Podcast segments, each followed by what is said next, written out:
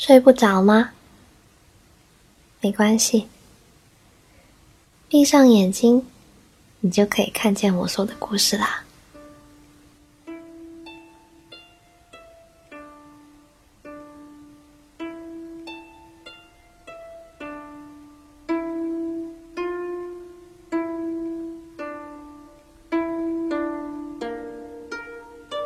我啊。本来是天山下面的一只蝴蝶，在十七岁的时候，我还是一条很丑很丑的毛毛虫。不过，只要再等一年，不出意外的话，我就可以结成蛹，然后我就可以变成一只很漂亮、很漂亮的蝴蝶了。我还是遇到了意外。我遇到了一个书生，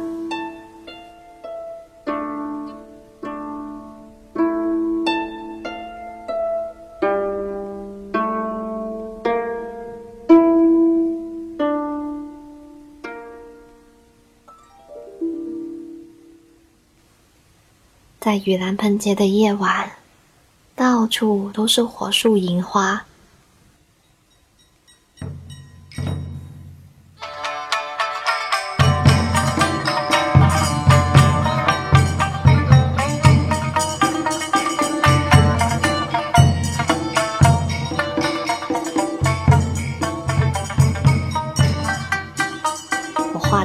行，快乐的在人群之中穿梭，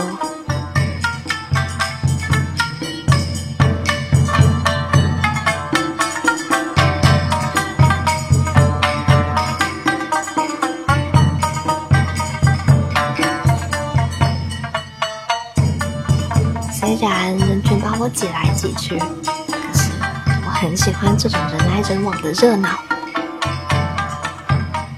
可是当我摸到腰间的时候，嘿身上的小香囊不见了，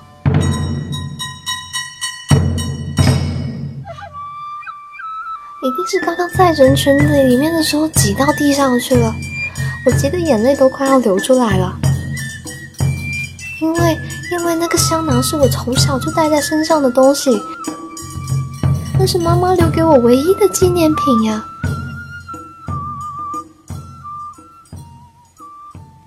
里面是他最后触碰的那片叶子。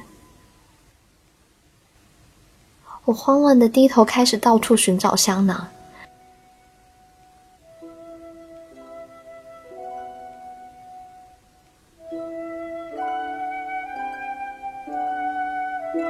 我现在恨死了那些快要把我挤趴下的人了。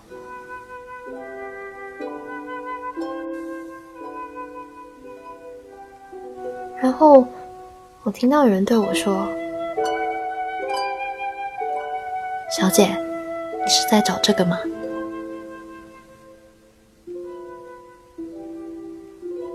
我赶紧抬起头，在光影之中，我看到一个人朝我伸出手。我眨眨眼睛，看清楚了他的模样，那是一张儒雅的书生的脸。在灯火迷了人眼的夜里，清明的像一抹绿色。在这么浓艳的西域中，我从来没有遇到过像他一样的人。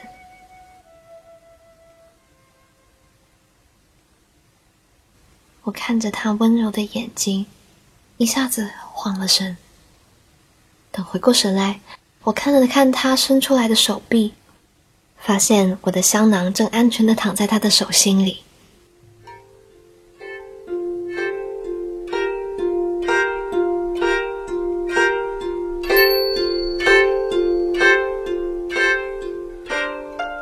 山鹰的婶娘曾经告诉过我，这个香囊千万不能被人类触碰。我站起来，匆匆的说了一句：“谢谢。”然后抢过香囊，转身就跑了。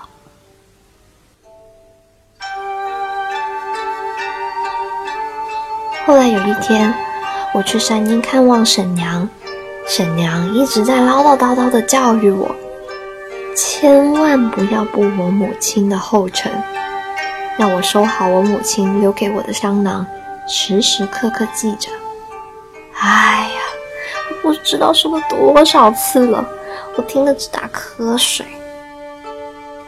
于是，我跑到半山腰，躲到一棵树上，我要好好的睡一觉。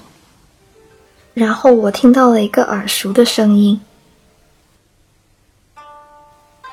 老先生，不知道你有没有听说过，有一种生长在雪山上的仙草？”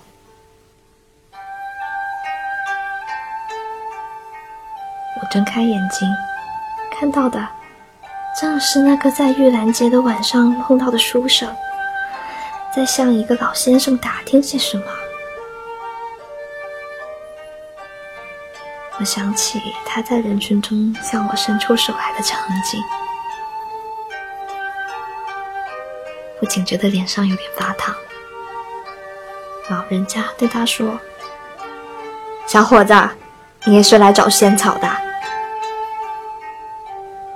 看你的打扮不像是本地人，你是从中原来的吧？书生说：“正是，家中老父病重，大夫都说，除非是传说中长在西域雪山上的仙草，否则无力回天。可是我问遍了这里所有的人，都说没有见过这种仙草呀。”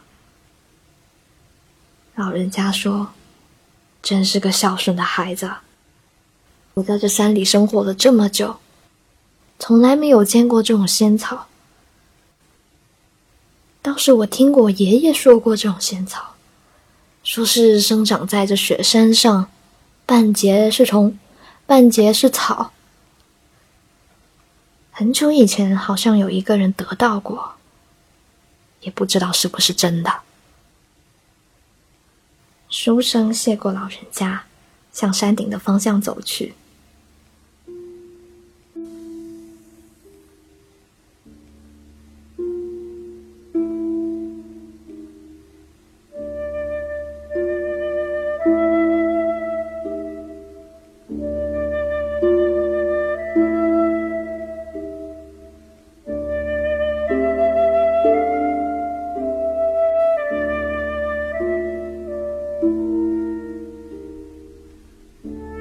急忙跟着他，从来没有发现自己原来可以爬得这么快。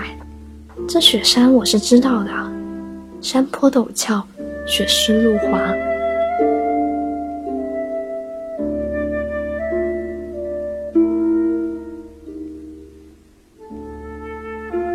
我怕他碰到危险，果然，他一个不小心，重重的跌在了山谷里。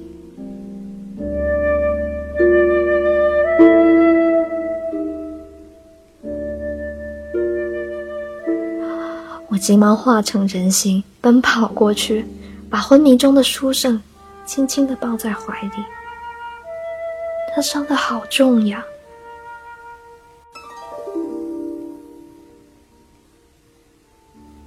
我轻轻的摸着他的脸，看着他，他的样子还是像我第一次见到他的时候那么温柔。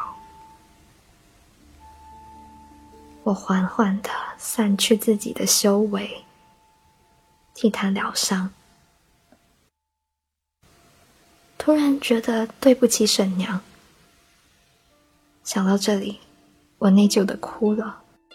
可是看着他慢慢好起来的样子，我又觉得很开心。我拿出香囊里的叶子，然后把香囊放在书生的手里。不知道他醒来的时候看到我的香囊，会不会觉得有点眼熟？我用尽最后一丝力气，将自己和叶子融为一体。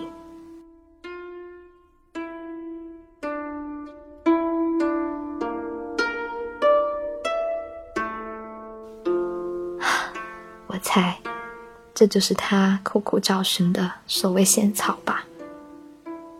在失去意识之前，我好像看到有成千上万的蝴蝶朝着我们飞来，也好像听到了婶娘哭泣的声音。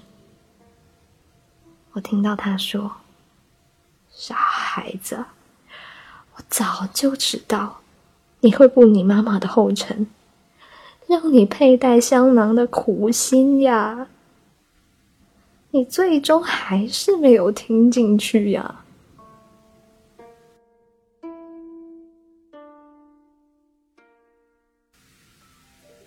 我安心的倒在香囊上面，只是因为在人群中多看了你一眼，